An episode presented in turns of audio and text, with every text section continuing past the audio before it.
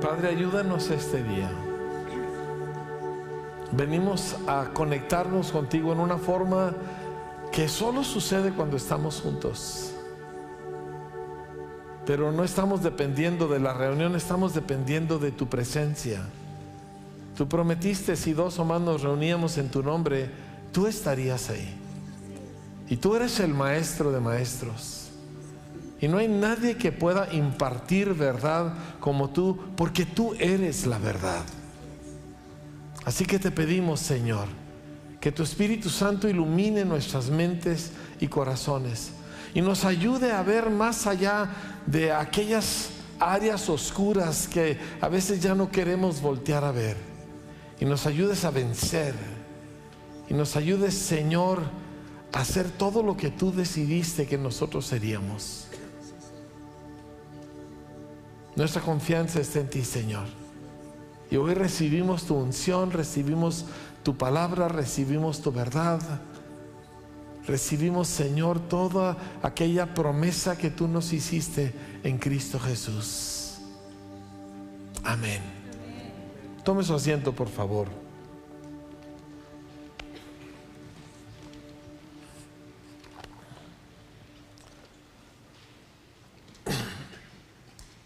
Hay tantas cosas en la escritura que, compartir que, no nos damos a veces tiempo, a veces no hay suficiente tiempo de tanto que hay dentro de ella.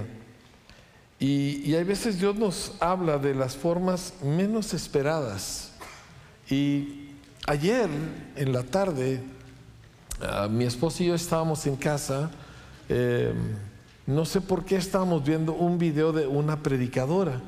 Es una predicadora con un testimonio muy fuerte de un pasado terrible, eh, de lo que ella sufrió desde niña. Y es una extraordinaria ah, maestra de la palabra. Y, lo, para mí lo impresionante no es solamente que ella superó el poder de su pasado, que era terrible, absolutamente catastrófico, sino también el poder de su cultura.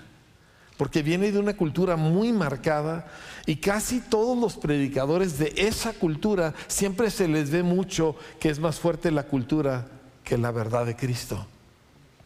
Y eso me impacta. De hecho, es ahora de mis predicadores favoritos precisamente por eso, porque le escucho y, veo que la verdad de Cristo está por encima de su fuertísima cultura. Y es algo que yo quiero para nosotros, porque casi todos los países del mundo, casi todas las civilizaciones, recibimos el mensaje de Cristo y lo sometemos a como nosotros somos. Y eso es un desastre. Lo sometemos a nuestra forma, a nuestras costumbres, a nuestros gustos. Y, el resultado es que pierde su fuerza y en cuestión de un par de generaciones deja de tener efecto. Pero ver a alguien que puso la verdad de Cristo por encima de todo lo que ella ah, tenía como formación, wow, me impacta.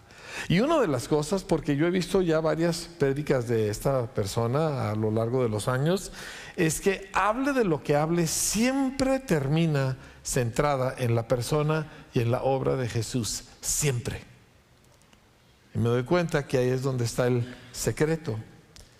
Y en lo que estábamos viendo ayer, en una de las cosas que estábamos viendo ayer, ella estaba hablando acerca de la caída, acerca de, cómo el mal entró en el mundo y cómo el mal se nos metió a nosotros.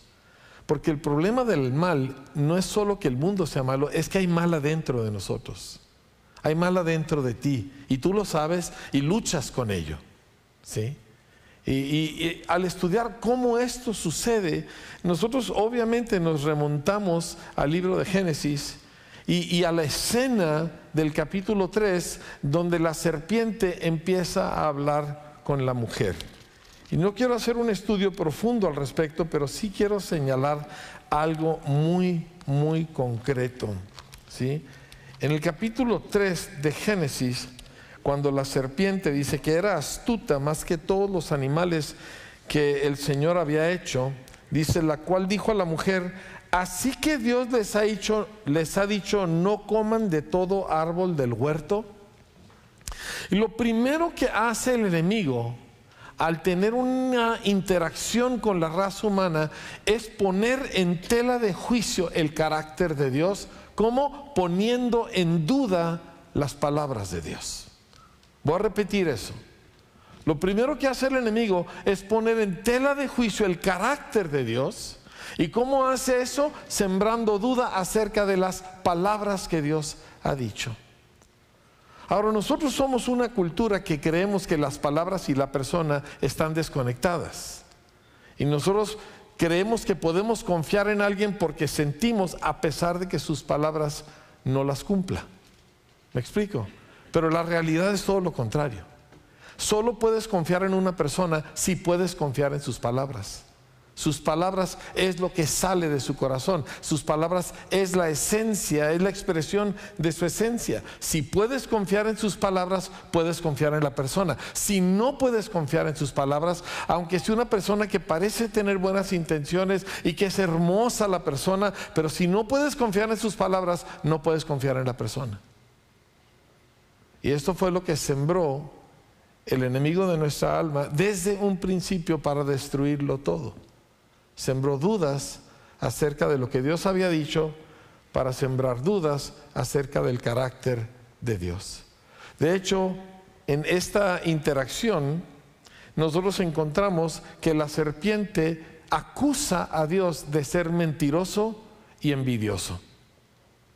Así que pone en tela de juicio el carácter de Dios. Y esa misma lucha la tenemos todos nosotros y la hemos tenido toda nuestra vida. ¿Podré confiar en Dios? ¿Será Dios veraz? Lo que Dios ha dicho aquí, ay, pues qué bonito. Y el mundo entero reconoce, por ejemplo, reconoce la Biblia como el libro más importante de toda la historia de la humanidad, pero lo reduce a algo inspiracional, a algo hermoso, algo que me hace sentir bonito, pero no algo en lo cual yo puedo jugarme mi existencia no algo en lo cual yo puedo depender de textualmente lo que aquí dice. El asunto es este, si yo no puedo confiar en lo que aquí dice, yo no puedo confiar en aquel que lo dijo. Y escúcheme bien, aquí es donde entra el problema, porque nosotros creemos que podemos confiar en Dios sin confiar en sus palabras. Eso es un error terrible de la cultura latinoamericana. O sea, usted oye mil gentes por todos lados, dicen, ten fe en Dios, yo tengo mucha fe en Dios, yo, yo le pido a Dios, yo confío en el Señor y nunca han leído la Biblia. Y eso no es factible. No puedes confiar en alguien a menos que puedas confiar en sus palabras. Así que si yo no creo lo que la Biblia dice, y obviamente si no lo leo, pues ¿cómo lo voy a creer? Si yo no creo lo que Dios dice por escrito en su palabra, yo no confío en Dios. Punto.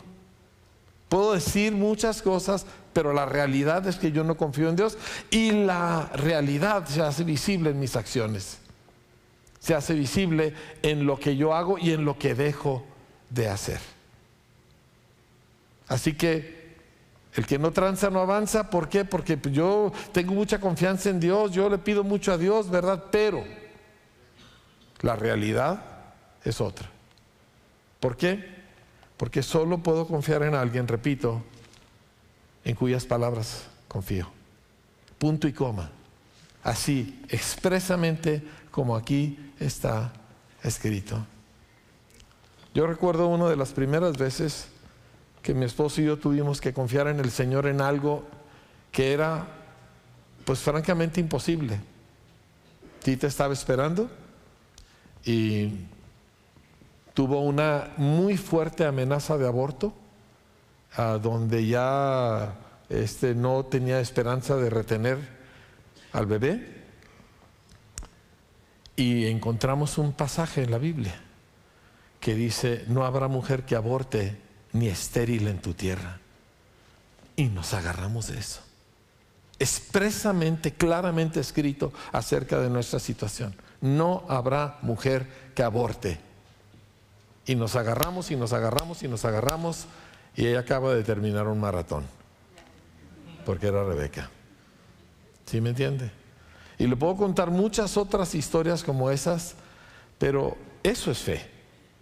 Y todo lo demás que la gente dice, ¿sabe por qué le digo que no es fe? Porque no produce frutos, no produce gente sólida, no produce gente segura, no produce gente que se para y que no importa si viene la marea en su contra, no produce gente con convicciones, produce una especie de sentimientos y emociones bonitos, pero que no sirven realmente para vivir la vida.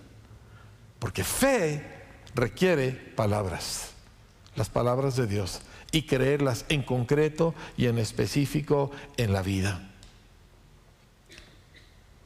Y cuando gente logra eso, uy, es impresionante el efecto que tiene en su vida. Pero aquí quiero ver dos elementos adicionales de lo que, de lo que hizo aquí el, la serpiente.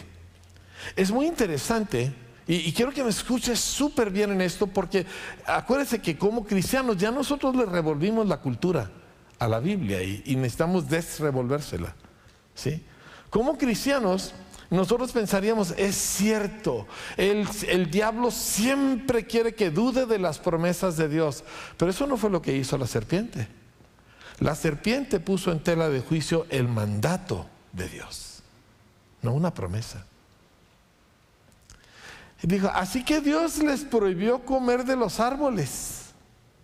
¿Sí? Y cuando eh, Eva le dice a X y Y y le cambia un poquito ahí el asunto, ¿verdad? Eh, no sé cómo es que Eva torció o le añadió al mandamiento, pero pues obviamente eso es un error. Pero entonces la serpiente regresa, porque la mujer, la mujer le responde, dice, del fruto de los árboles del huerto podemos comer, pero del fruto del árbol que está en medio del huerto, dijo Dios, no comerán de él ni lo tocarán para que no mueran. Bueno, Dios nunca dijo que no lo tocaran. Yo no sé si fue una exageración de Adán cuando él se lo contó a Eva para que asegurarse de que ella no se acercara. No sé si fue un invento de Eva, pero el asunto es que Dios nunca dijo eso. Y cuando tú ya no estás claro en lo que Dios ha dicho, es muy difícil confiar en lo que Dios ha dicho. ¿Por qué creen que hacemos cela? ¿Por qué creen que estudiamos la Biblia? ¿Por qué creen que memorizamos versículos? Porque para poder confiar en el Señor necesitas saber exactamente qué fue lo que dijo. Y la serpiente responde y dice, no morirán. O sea, Dios es mentiroso. No morirán. Sino que sabe Dios que el día que ustedes coman de ese árbol, serán abiertos sus ojos y serán como Dios sabiendo el bien y el mal. Y nosotros pensamos, con la revoltura cultural que traemos, que en alguna forma el diablo sí le dijo la verdad. ¿Verdad que sí? Y no es cierto. Y ayer que estaba escuchando yo a esta expositora, me quedé. Porque el diablo le dijo a la mujer, ustedes van a conocer el bien y el mal, así como Dios conoce el bien y el mal. Y eso era mentira. Porque Dios conoce el bien y el mal, porque Dios conoce todo, pero Dios nunca ha experimentado el mal. Dios nunca ha experimentado el pecado. Dios nunca se ha ensuciado con la oscuridad. Nunca. Y cuando Eva hizo, y Eva y su marido, cuando ellos comieron del fruto prohibido, ellos se ensuciaron del mal. Y la diferencia es así para que me lo entienda. Es la diferencia entre un doctor que entiende perfectamente bien qué es cáncer y un paciente que tiene cáncer. ¿Me entiende? Dios conoce el cáncer, pero no tiene. Pero ellos ahora tenían cáncer.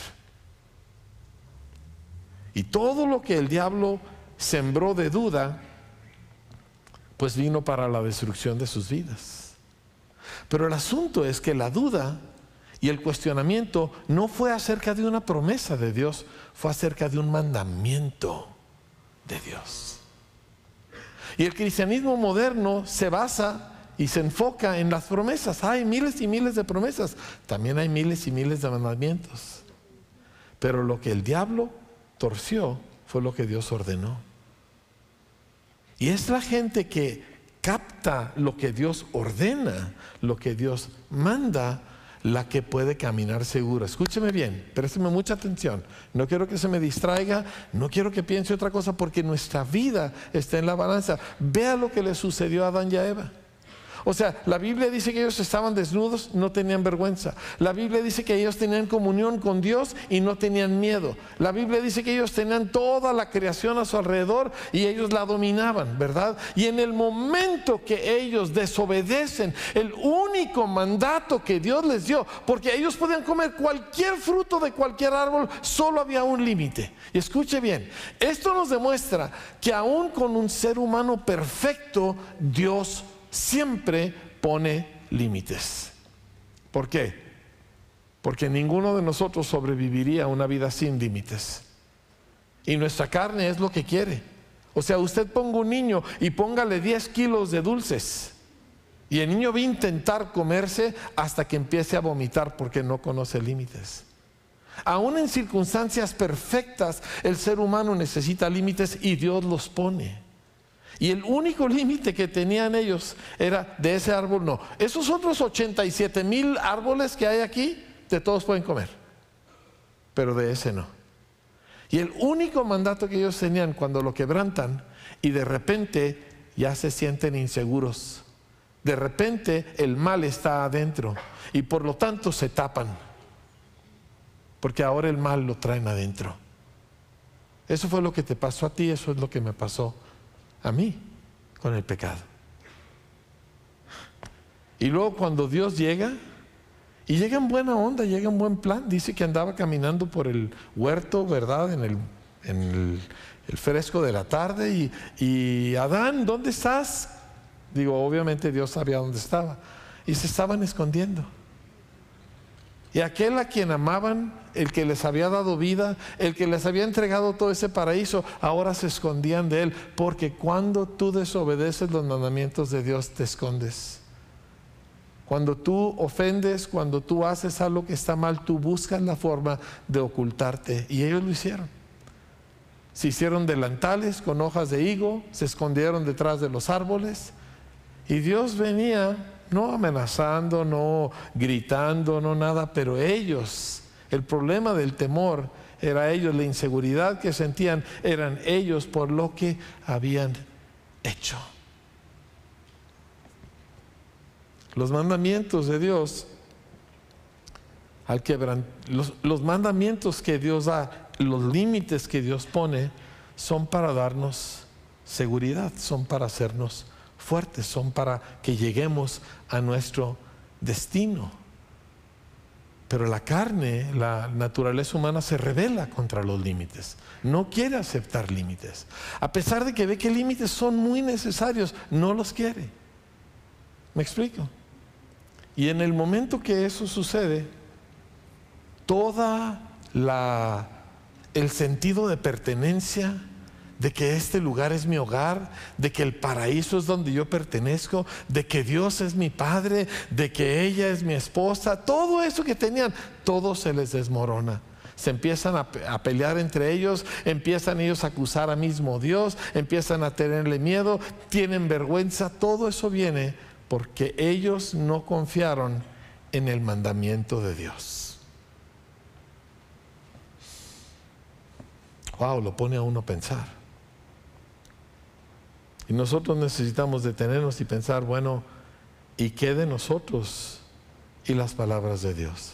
Y, no de las promesas, de los mandatos, de las cosas que Dios ha ordenado. Es muy impresionante, hemos estado estudiando ah, para otras ah, causas lo impresionante de la existencia del pueblo judío. Y no, quiero entrar en detalle, pero el pueblo judío gira en torno a diez mandatos, no diez promesas. Ahora, la pastora quiere más adelante enseñarles al respecto y yo le voy a dar chance a ella porque yo creo que ella tiene algo muy grueso ahí que hacer y que dar. Pero la cultura del pueblo judío no gira alrededor de diez promesas, gira alrededor de diez mandamientos, de diez órdenes dadas por Dios. Y si tú lees, por ejemplo, en el Salmo 119 o el Salmo 19 también, te das cuenta que los mandamientos brindan una fortaleza impresionante. Es más, vamos un momentito al Salmo 19 porque quiero que veamos esto y después vamos a pasar de nuevo a un salmo que hemos visto. Salmo 19, verso 7. Dice, la ley de Jehová. Diga conmigo la ley de Jehová. O sea, leyes, órdenes, es límites, ¿sí? La ley me limita cuando llego al semáforo si está en rojo y me obliga a detenerme, ¿sí o no? La ley me dice que en esta calle Sor Juan Inés de la Cruz solo puedo ir en esa dirección, me limita, ¿sí o no? ¿Sí? ¿Y cuántos de nosotros sabemos que en nuestra ciudad todos los días gente se pasa en rojo y todos los días gente viene por esta calle en sentido contrario? ¿Y quieres saber por qué nuestros países no avanzan? Esta es la razón. ¿Y quieres saber por qué usted no avanza? Esta es la razón. ¿Sabe por qué no le va bien en la escuela? ¿Sabe por qué su negocio no despega? ¿Sabe por qué usted no lo ascienden en un trabajo? Por esta razón. Porque nosotros consideramos los mandamientos como una carga, como que odioso Dios que me quiere limitar. Y si yo siento otra cosa, ¿por qué se me ha de privar de hacer lo que yo siento? Y el resultado es que no avanza y vive una vida de perpetua inseguridad.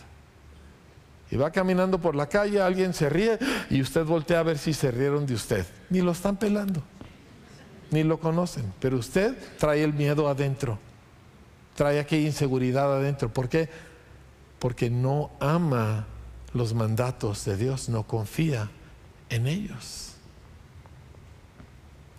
Miren, mi deseo con todo mi corazón, Dios lo sabe, es que yo quiero que usted tenga una vida abundante. Yo quiero que usted tenga las ventanas de los cielos abiertas de par en par. Es que yo quiero que su vida tenga un provecho que usted no puede ni siquiera imaginarse. Ese es mi deseo, pero yo no se lo puedo dar y Dios no se lo puede dar hasta que usted voltee y dice, voy a confiar en tus palabras, específicamente en tus mandamientos, no en tus promesas, aunque esas tienen su lugar y otro día hablamos más de ellas, pero en tus mandamientos. Y de repente te conviertes en una persona que dice, yo vivo para hacer lo que Dios dice. Como dijo el Señor Jesús, he aquí yo vengo para hacer tu voluntad, como en el rollo del libro está escrito textualmente, específicamente, a detalle puntual, como en el rollo del libro está escrito de mí. Y te conviertes en esa persona que piensa de esa manera y entonces el cielo se abre de par en par. El salmo continúa y dice, el testimonio de Jehová es fiel que hace sabio al sencillo. Los mandamientos de Jehová son rectos. ¿Qué qué? Ah, vamos a, vamos a, ser honestos. Sí, a ver, voltea a verme tantito. Deje tantito la lectura de ese versículo, que obviamente está mal traducido. Sí, ¿cómo que un mandamiento trae alegría al corazón? Vamos, ¿usted alguna vez ha pensado así? Mandamientos son para cumplirse. Mandamientos son obligaciones. Mandamientos, ay, pues uno tiene que. Pero los mandamientos del Señor dice, son rectos que alegran el corazón. Hay una conexión aquí que a nosotros nos falta. Porque aún los más asidos de nosotros, pues vamos a hacer lo que Dios dice porque así debe de ser. Pero ¿dónde está la alegría? Obviamente hay un desconecte entre cómo el rey David veía los mandamientos de Dios y cómo nosotros vemos los mandamientos de Dios. Ahora, ¿quién cree usted que necesita cambiar? ¿El rey David o nosotros? ¿Cómo voy a encontrar yo alegría en los mandamientos del Señor? Leo el resto del pasaje y luego me voy a lo que sigue. Dice, el precepto del Señor es puro, que alumbra los ojos. El temor de Jehová es limpio, que permanece para siempre. ¿Sabe qué fue lo que Dios le dijo a Abraham cuando levantó el cuchillo para matar a Isaac? Le dijo, detente, dice, ahora conozco que temes a Jehová. Es que confiar en el Señor no es nada más una especie de cosa bonita, de precious moments, todo color rosa y así. Este, ah, eh, confiar abarca muchos aspectos. Abarca obediencia, pero es obediencia que nace de confianza. Abarca una reverencia ante Dios. Pero esa, de hecho, la Escritura nos dice, en el temor del Señor está la fuerte confianza. Nosotros pensamos confianza es una cosa y temor de Dios es otra, pero la Biblia no lo separa. Y es que ahí donde nosotros estamos muy equivocados, porque queremos sacarle a Dios los dulces y todo lo demás lo vemos como un mal necesario para obtener los dulces. Pero Dios nunca ha visto sus mandamientos como un mal necesario, ni sus preceptos como una carga. ¿Sí me explico? Dios nunca ha visto ninguna de estas cosas que nosotros vemos como un paso para lograr lo bueno. Dios nunca los ha visto así. Los mandamientos de Dios son buenos. El precepto de Dios es bueno. La ley de Dios es perfecta. Y antes de que pueda haber un cristianismo, yo tengo 44 años sirviendo a Dios en este país. Yo no vivo en México porque así me tocó. Dios me llamó a mi pueblo, Dios me llamó a volver para predicar el Evangelio. Y 44 años que yo no quiero desperdiciar. Pero la única forma que va a haber cristianismo genuino en México es cuando el pueblo de Dios abrace la ley de Dios y los mandamientos de Dios y la voluntad de Dios en vez de solamente el dulce que encuentra en una que otra página de la Biblia. No podemos ser niños comiendo golosinas todo el día porque vamos a terminar enfermos. Hay mucho cristiano muy débil porque lo único que busca en su Biblia son promesas de dulces. Y nadie puede sostenerse físicamente con puro dulce. Necesita carne, necesita verduras, necesita sustento. ¿Qué dice Dios?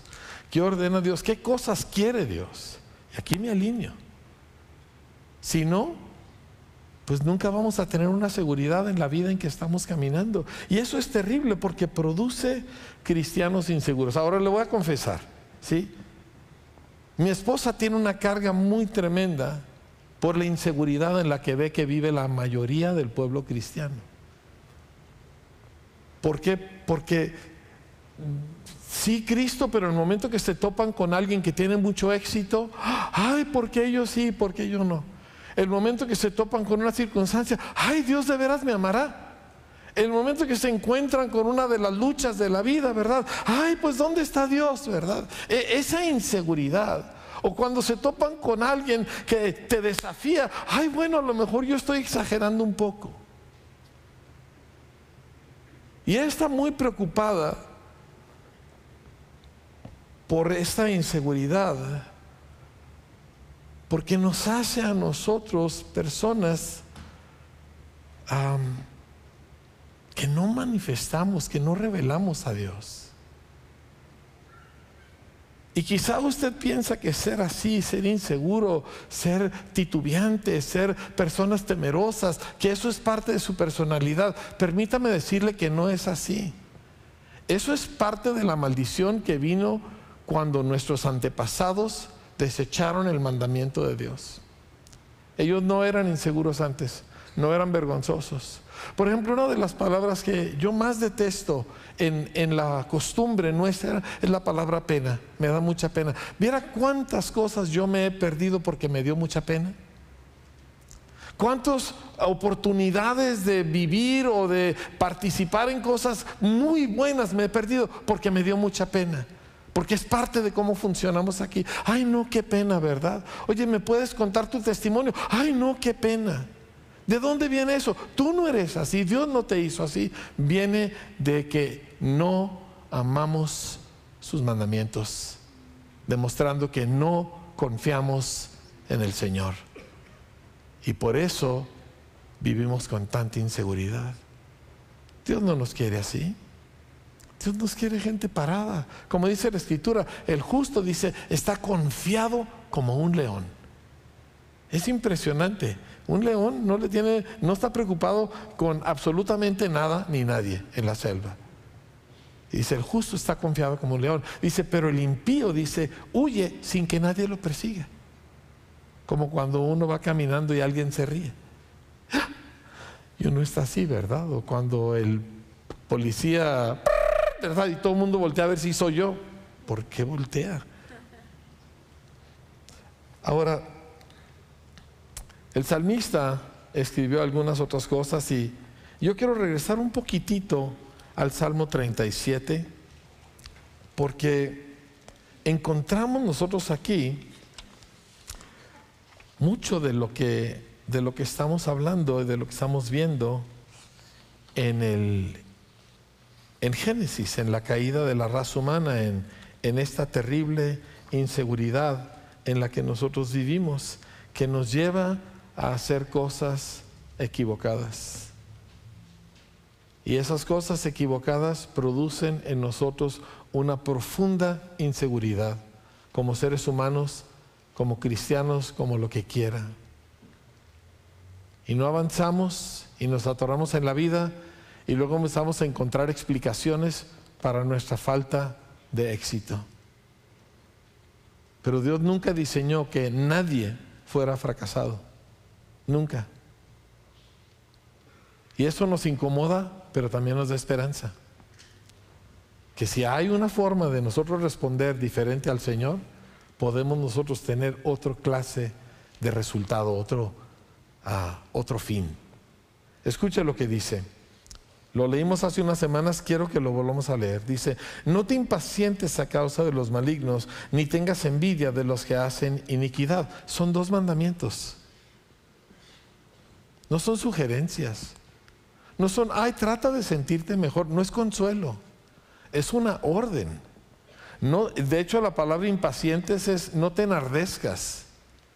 Y Dios sabe que cuando uno ve a alguien haciendo una verdadera maldad, una verdad, por ejemplo, cuando yo veo gente como ayer en la tarde vi a alguien pasarse en rojo, ¿por qué? Pues porque él tenía prisa y ni modo, ¿verdad? Y, él y traía un camión grande, así que se pasó en rojo y a mí me dio mucho coraje. Y si yo tuviera, yo le hubiera disparado una pistola una de sus llantas para que se le quitara. Gracias Señor que no traía pistola. El Señor dice, no hagas eso. No te enojes por causa de la gente que hace maldad. Es una orden. No es una sugerencia, no es una promesa, es una orden. Dice, ni tengas envidia. También es una orden. No tengas envidia de los que hacen maldad. Dios empieza con mandamientos, dice, y luego nos da un par de explicaciones, dice, porque como hierba serán pronto cortados y como la hierba verde se secarán, porque los mandatos de Dios siempre tienen razón detrás de ellos, aunque Dios no siempre nos dice las razones. ¿Sí? Pero siempre hay razones. O sea, Dios no está mandando porque es una especie de manda más, es porque Él sabe lo que funciona, Él sabe lo que bendice. Siguiente versículo dice, confía en el Señor y haz el bien. Otros dos mandamientos. Confía en el Señor. Ay, es que mire no, pero yo sí tengo mucha fe en Dios, entonces porque estás histérico. O estás histérico o confías en el Señor, pero no puedes tener las dos cosas. ¿Verdad? Pero aquí viene un secreto en este pasaje, porque dice, confía en el Señor y haz el bien. Buenas acciones nacen de confiar en el Señor. Si confías en el Señor, tus acciones serán correctas. Si tus acciones son equivocadas, es porque no confías en el Señor. Y no me digas, yo, le, yo tengo mucha fe en Dios, si tus acciones no concuerdan con sus palabras.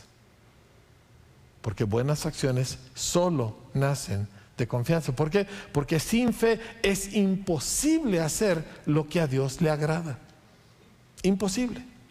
Toda cosa que agrada a Dios nace de que alguien confía en Él. Y Él dice, ¿no te comas de ese árbol? Claro que no voy a tocarlo, Señor. Si tú dices que no es no y se acabó. Y ¡pum! Todas mis acciones son correctas. Pero cuando hacemos lo contrario, no es porque nos equivocamos, es porque adentro tomamos una decisión. Dios no es digno de fiar.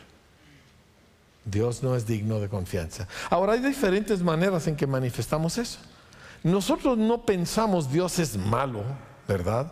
Y, no me quiere ayudar. Ah, eso a veces sucede, pero, pero no es lo primero. Normalmente lo que pensamos es Dios es irrelevante. O sea, aquí estamos en la vida real, ubícate. Esto no se trata de tu religión, esto no se trata de que tú vayas ahí con Bremer y le pidas a Dios, ¿verdad? Esto se trata de la vida real, ponte las pilas y haz el trabajo, etcétera, etcétera. No es así como se habla. ¿Sí?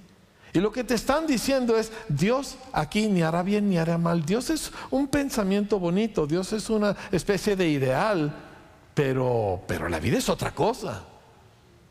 Ajá entonces no confío en el Señor. No porque lo pienso malo, sino porque lo pienso irrelevante o ausente o impotente.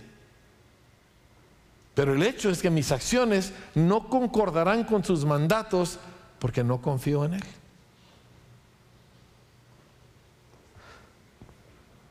Qué tremendo es el resultado de nuestras vidas. Porque Efectivamente alguien nos habla así y temblamos, ¿verdad? ¿Y por qué temblamos? ¿Por qué tan inseguros? Si son las palabras más reconocidas de la historia de la humanidad. ¿Por qué tanta incertidumbre al respecto? Si esto ha sido comprobado millones y millones y millones de veces en miles de millones de vidas, ¿por qué tanta duda? Porque el problema no está en el libro, el problema está en el corazón. El problema está en que yo le quiero dar lugar a mi naturaleza humana en vez de darle lugar a las palabras del Señor. Es una decisión interna.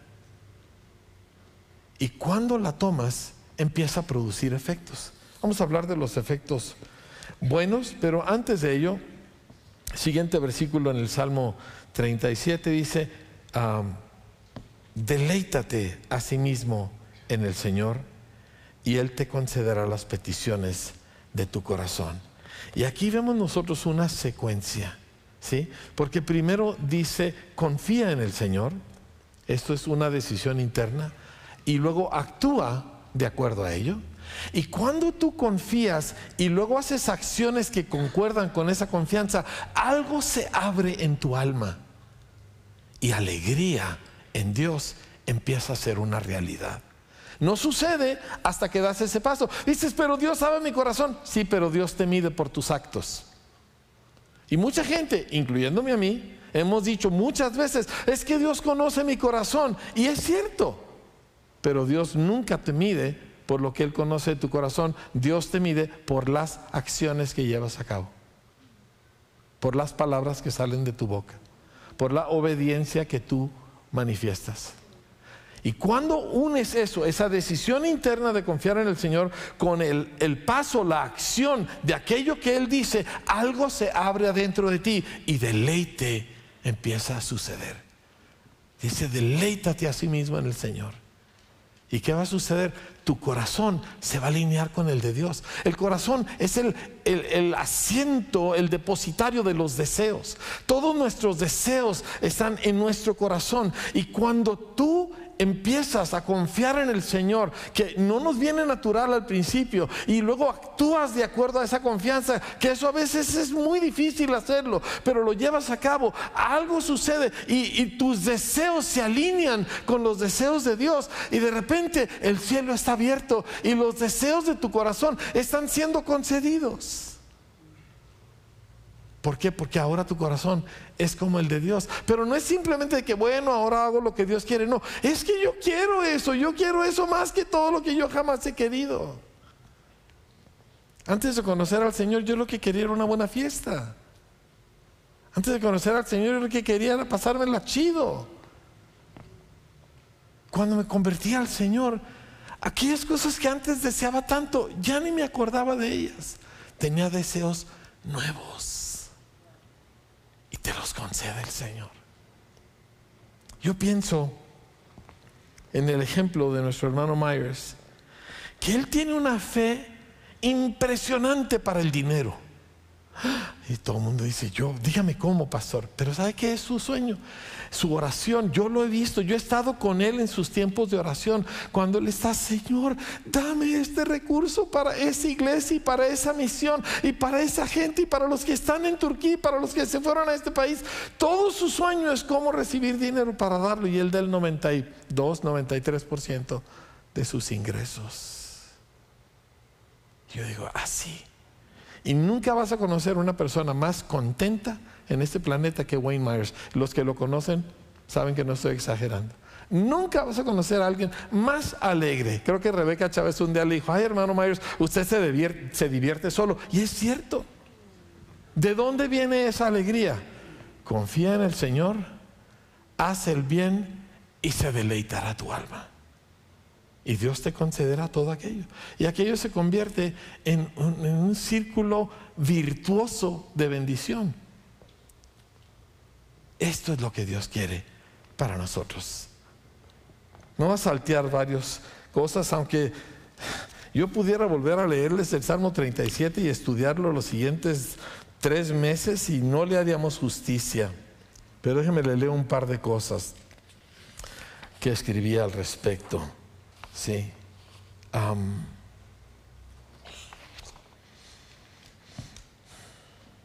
dice, déjame ver dónde escribí esto.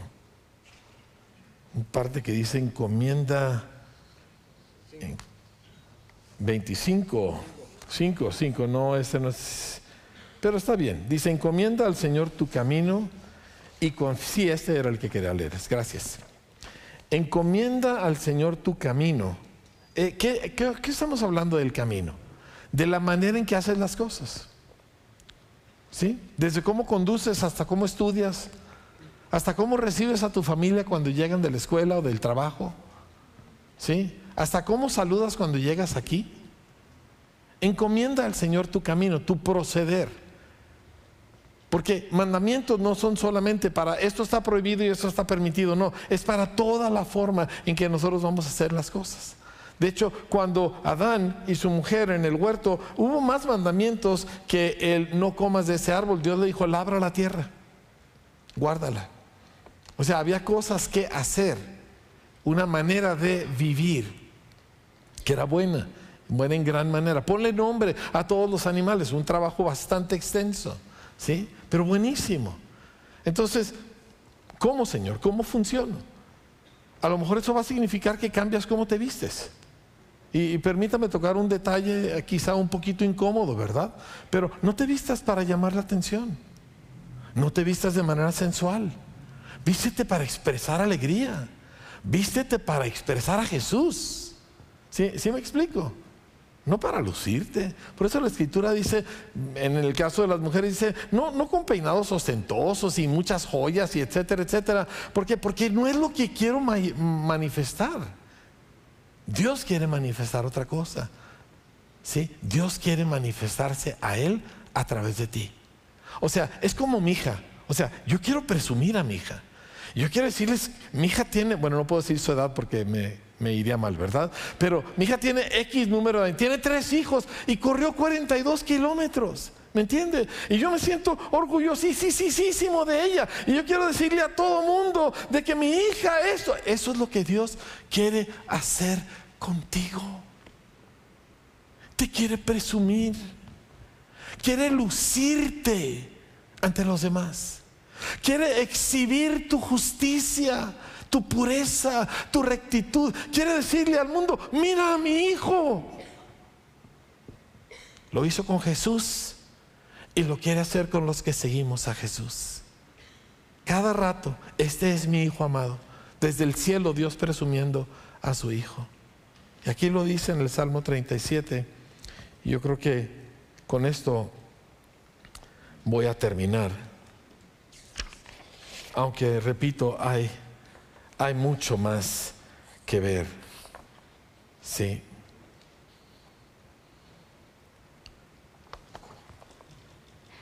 Versículo 34.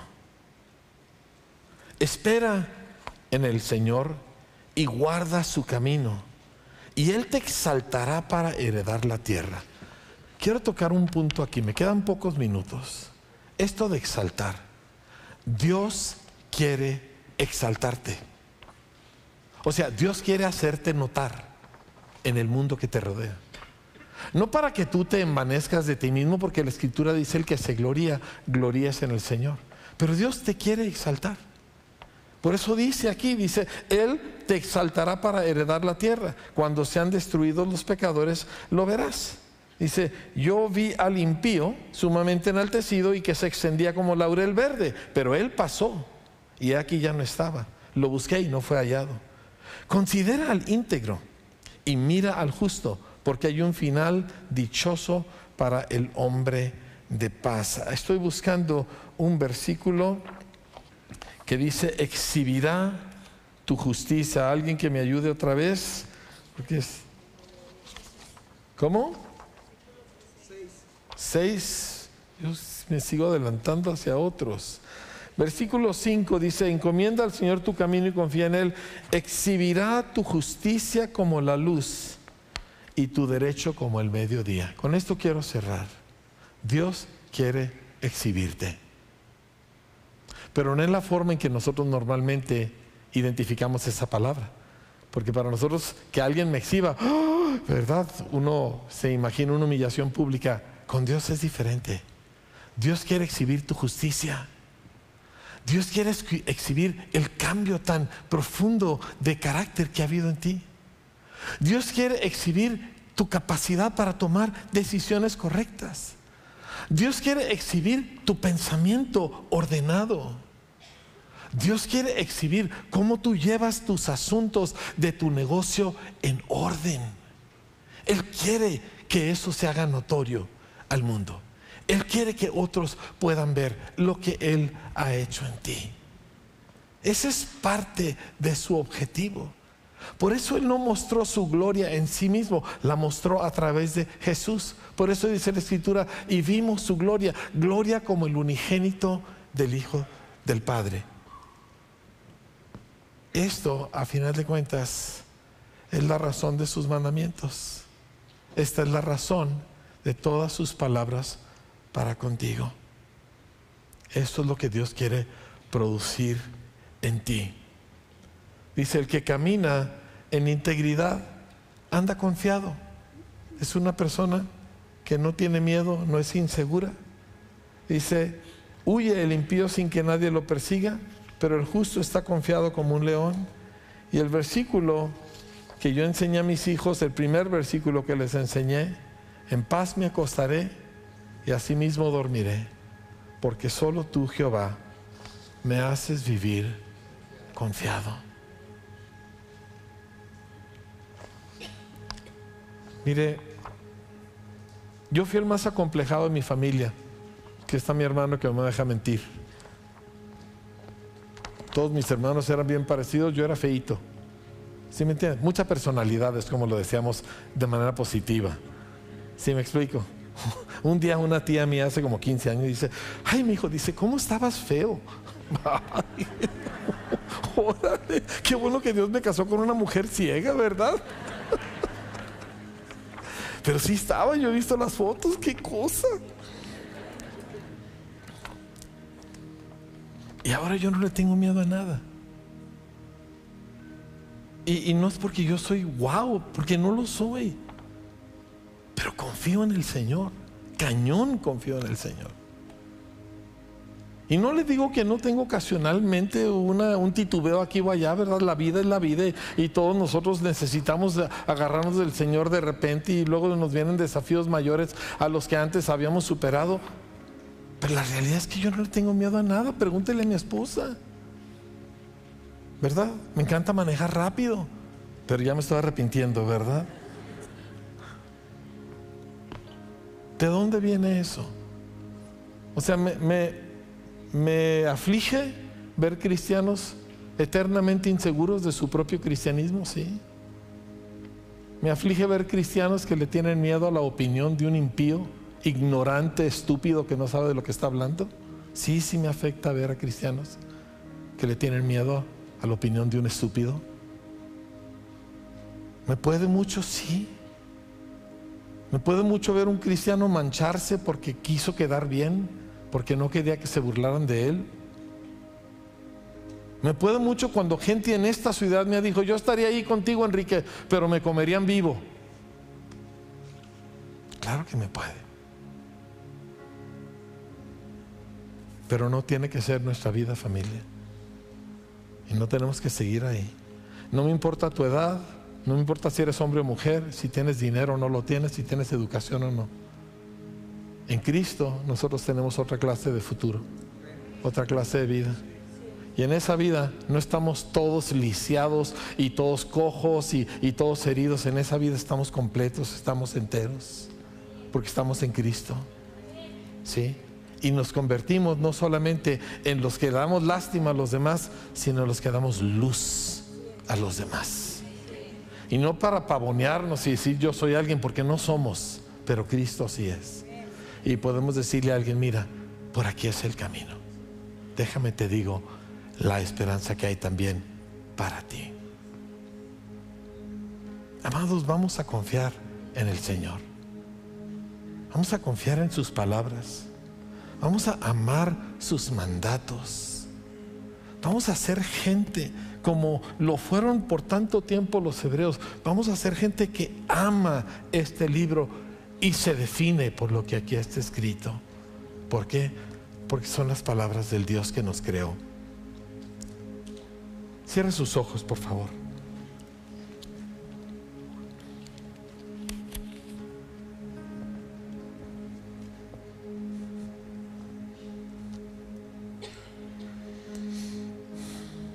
Padre, aquí hay hombres y mujeres que no se han convertido a ti todavía. Algunos de ellos porque nunca habían oído realmente acerca de ti. Otros porque habiendo oído no habían doblegado su corazón. Yo te pido por ambos, Señor. Te pido que en tu misericordia tú te muestres a ellos hoy y ellos se atrevan a creer tus palabras. Que tú dijiste que a todos los que te recibieron, a los que creen en tu nombre, todos aquellos que con sus labios confesaron que Jesús es Señor, serán recibidos en tu familia, recibirán vida eterna, salvación y que todo esto no es porque ellos prometen hacer algo, sino porque tú ya hiciste algo. Entregaste a tu único hijo en una cruz romana para que sangrara por nuestros pecados y comprara nuestro perdón. Y a través de él reconciliarnos. Te pido que fe entre hoy en el corazón de aquellos que necesitan encontrarse contigo. Te pido que hoy, de su propio corazón, en su propia manera, te digan, yo te seguiré Jesús. Yo confiaré en ti. Yo guardaré tus palabras. Si usted quiere hacer esto, con todo su corazón quiere seguir a Jesús, yo quiero que usted le diga, Jesús, yo te recibo. Yo quiero que usted le diga, Jesús, yo te entrego mi corazón, mi vida, mi destino, mi futuro. Yo rindo a ti mis costumbres, mi cultura, mis hábitos, todo lo que yo he sido, Señor. Hoy lo pongo ante tu cruz. Yo te seguiré, Señor, todos los días de mi vida.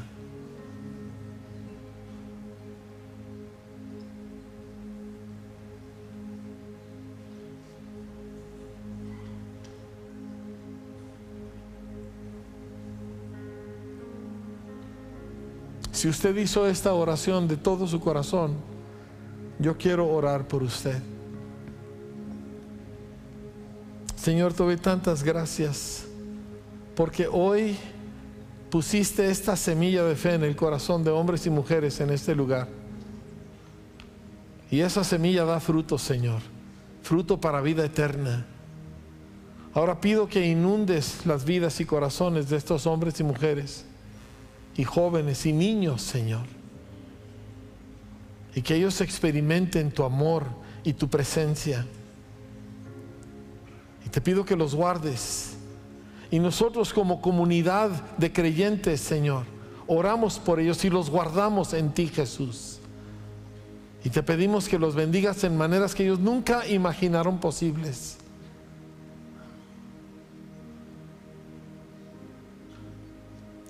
Y el resto de nosotros, Señor, perdónanos. Perdónanos por creernos más sabios y más buenos que tú. Y que nosotros podemos escoger cuáles partes de la Biblia queremos y cuáles no. Perdónanos, Señor, por desechar tus mandamientos como algo difícil y, poco deseable. Perdónanos, Señor, por no temer tus mandatos, no confiar en ellos. Hoy abrazamos tus palabras y tus mandamientos para dirigir y moldear nuestra vida, nuestras acciones, nuestros pensamientos, nuestras palabras de acuerdo a lo que tú has dicho, a lo que tú has ordenado. Y el resultado es que seremos como tú eres. Y así como tú eres la luz del mundo, nosotros también seremos luz para este mundo. No ofrecemos hacer esto en nuestras fuerzas, sino en el poder de tu Espíritu Santo que está sobre nosotros. Quiero que levante al Señor su corazón, levante sus manos, levante su voz, levante sus ojos a lo alto y le diga, necesito el poder de tu Espíritu, Señor. Y lo recibo hoy. Y sé que tú me vas a acompañar. Y sé que tú me vas a fortalecer. Y voy a vivir en tus mandamientos porque en ti he confiado, Señor. cada una de tus palabras, cada una, Señor, no la dejaré caer a tierra. Cada una, Señor, hallará cumplimiento en mi caminar. En el nombre de Jesús. Amén. Amén.